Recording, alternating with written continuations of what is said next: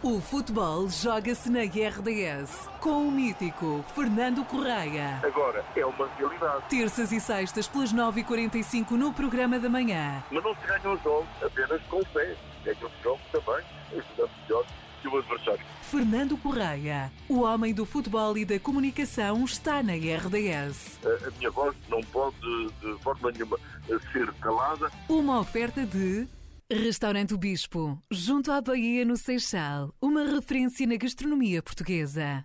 Fernando Correia, o homem do futebol e da comunicação, está na RDS. Está sim, senhora, 13 minutos das 10. Bom dia, Fernando, viva! Olá, Paula, bom dia, viva! Hoje nós falamos Bom, de quê? temos- Começamos por onde?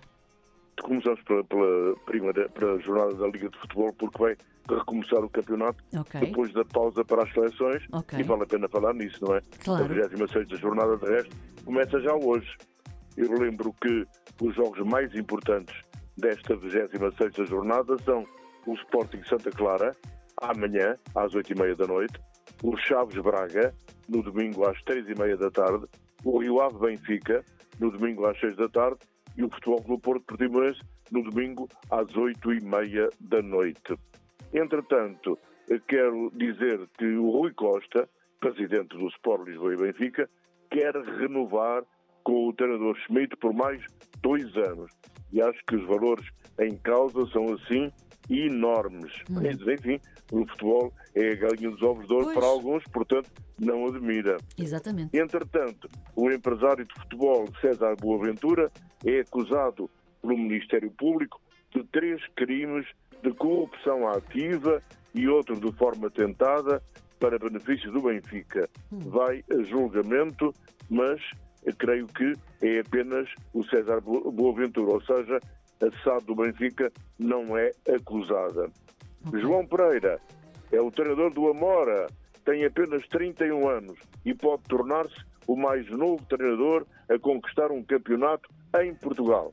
O Amora pode ganhar a Liga 3 e subir este ano à Liga 2. Já agora, digo que nesta fase final, o Amora, com o João Pereira à frente, vai defrontar o Belenenses, o Vila Verdense e a São Joanense em duas mãos.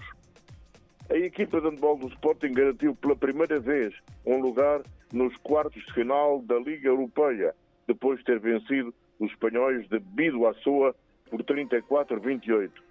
Uma má notícia, Ângelo Girão, guarda-redes de hóquei em patins do Sporting e da Seleção Nacional, foi castigado com cinco jogos de suspensão por alegadamente ter agredido Lucas Ordóñez, jogador do Benfica. Então, por onde anda o fair play? Pois. Pedro Pichardo, campeão mundial de triplo salto, está em ruptura com o Benfica e parece mesmo que vai procurar outro clube europeu. É uma pena porque se trata de um grande atleta, não é impedido de representar Portugal, mas seria melhor que estivesse ao serviço de um clube português. Uma outra notícia diz que as meias finais da Taça de Portugal em futsal, futsal realizam-se amanhã. Sporting, Nuno Álvares, Benfica, Ferreira do César. Isto quer dizer que, dentro da lógica, vamos ter no domingo uma final Benfica-Sporting. E bom fim de semana, Paula. Bom fim de semana, Fernando. Um grande beijinho para si. Voltamos a conversar na próxima terça. Beijinhos, obrigada. Muito obrigado, está combinado. Deus, bom dia. O futebol joga-se na RDS com o mítico Fernando Correia. Agora é uma realidade. Terças e sextas pelas 9h45 no programa da manhã. Mas não se ganham os jogos apenas com fé.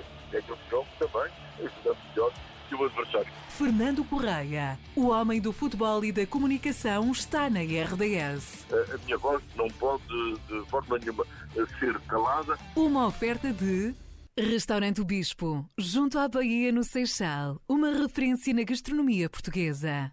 Fernando Correia, o homem do futebol e da comunicação, está na RDS.